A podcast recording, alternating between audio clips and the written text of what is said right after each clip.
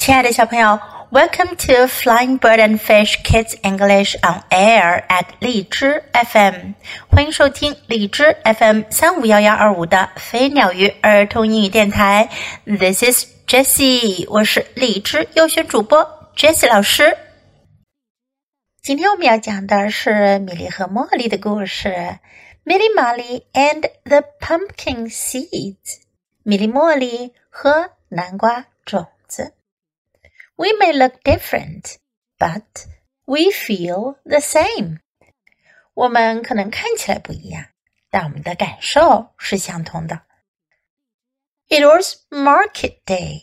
这一天是集市日。Milly and Molly found an old radio they couldn't leave behind. behind。米莉和茉莉在集市上发现了一个让他们爱不释手的旧收音机。they carried it home, dusted it down, and turned it on. 他们把收音机买了带回家，擦去灰尘，打开收音机的开关。Milly and Molly held their breath. 米莉和茉莉屏住了呼吸。Parts of Africa are gripped by famine, said the newsreader.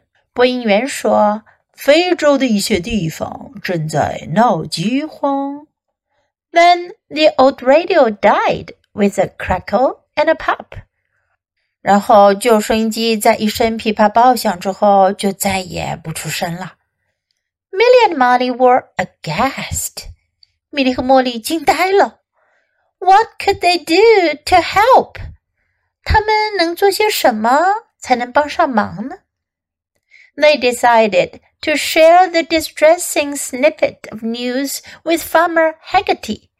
他们决定把这不幸的消息告诉农夫海格特。Milly and Molly found him contemplating a thousand little pumpkin plants that had popped up in the place where he fed his pigs. 米莉和茉莉发现，海格特正对着一大片小南瓜苗发呆呢。这些小南瓜苗在他的猪圈里悄悄地冒了出来。Look at this, he said. Give a pig a pumpkin, and out the other end will come a pumpkin seed and a dollop of manure, all set to grow in the spring. 他说：“瞧瞧这个，用南瓜喂猪，猪的粪便里就会留下南瓜籽。到了春天，这些南瓜籽就会发芽。” It was Milly and Molly's turn to contemplate.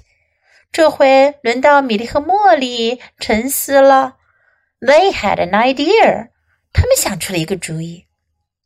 Farmer Haggerty, they asked, if we give a bird a pumpkin seed, will it come out the other end in a dollop of manure all set to grow in the spring?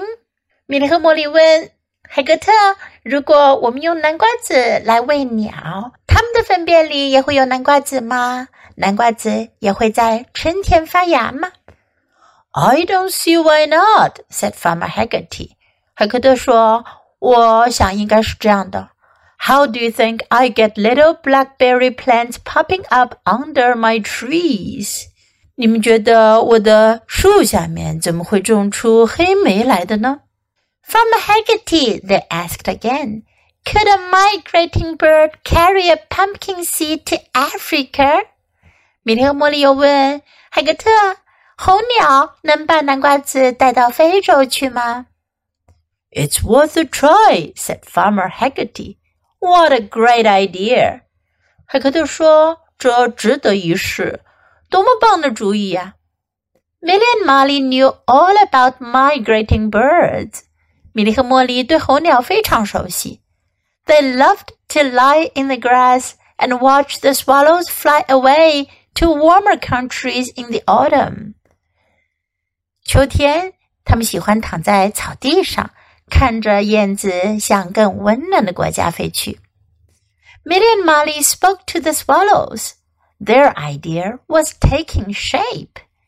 米莉和茉莉跟燕子们说了他们的计划。他们的想法开始实现了。In the summer, Farmer Haggerty helped them gather a thousand pumpkin seeds. 夏天的时候，海格特帮他们收集了一千颗南瓜子。In the autumn, the swallows each took a pumpkin seed as planned. 到了秋天，按计划，每只燕子吃了一颗南瓜子。 They circled their goodbyes before they flew off on their long journey to Africa. 燕子们盘旋着道了别，然后开始了他们遥远的非洲之旅。over the winter, Farmer Haggerty took the old radio apart and put it back together. 冬天的时候，海格特把旧收音机拆开、修好又装了起来。 Milly and Molly turned it on. 米莉和茉莉打开收音机。Had their idea of growing pumpkin seeds in Africa worked？他们在非洲种南瓜子的计划实现了吗？The old radio crackled，旧收音机开始噼啪作响。Milly and Molly held their breath. breath，米莉和茉莉屏住了呼吸。A miracle has happened, said the newsreader. There are pumpkins for Africa. 播音员说：“奇迹发生了，非洲有南瓜了。” Now let's practice some sentences in the story. It was market day. 这一天是集市日。It was market day. What could they do to help? 他们能做些什么来帮忙呢？What could they do to help? 如果你想问我能做什么来帮忙呢？你可以说 What can I do to help? Look at this. 看这个，瞧瞧这个。Look at this. They had an idea. 他们有个主意，他们想到个办法。They had an idea. I don't see why not. 我想是的，我看不出来为什么不会这样。 I don't see why not. It's worth a try. 值得一试。It's worth a try. What a great idea! 多棒的主意呀！What a great idea! A miracle has happened. 奇迹发生了。A miracle has happened. Now let's listen to the story once again. Milly, Molly, and the Pumpkin Seeds. We may look different, but we feel the same. It was market day. Milly and Molly found an old radio they couldn't leave behind. They carried it home, dusted it down, and turned it on, Milly and Molly held their breath. Parts of Africa are gripped by famine, said the newsreader. Then the old radio died with a crackle and a pop. Milly and Molly were aghast. What could they do to help? They decided to share the distressing snippet of news with Farmer Hogarty. Milly and Molly found him contemplating a thousand little pumpkin plants that had popped up in the place where he fed his pigs. Look at this, he said. Give a pig a pumpkin, and out the other end will come a pumpkin seed and a dollop of manure, all set to grow in the spring. It was Milly and Molly's turn to contemplate. They had an idea. Farmer Hogarty, they asked, if we give a bird a pumpkin seed, will it come out the other end in a dollop of manure, all set to grow in the spring? I don't see why not, said Farmer Hogarty. How do you think I get little blackberry plants popping up under my trees? Farmer Hogarty, they asked again, could a migrating bird carry a pumpkin seed to Africa? It's worth a try, said Farmer Hogarty.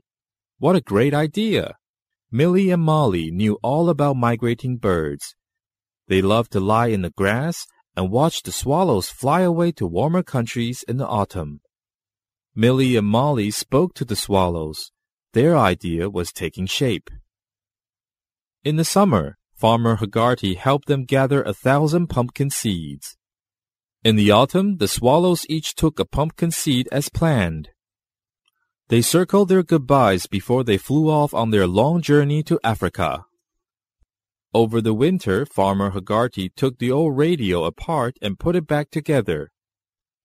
Milly and Molly turned it on, had their idea of growing pumpkin seeds in Africa worked? The old radio crackled. Milly and Molly held their breath. A miracle has happened, said the newsreader. There are pumpkins for Africa. 小朋友，你喜欢今天的故事吗？记得给 Jess 老师点赞哦！还有，别忘了下载到手机上收听，更方便哦。Thanks for listening. Until next time, goodbye.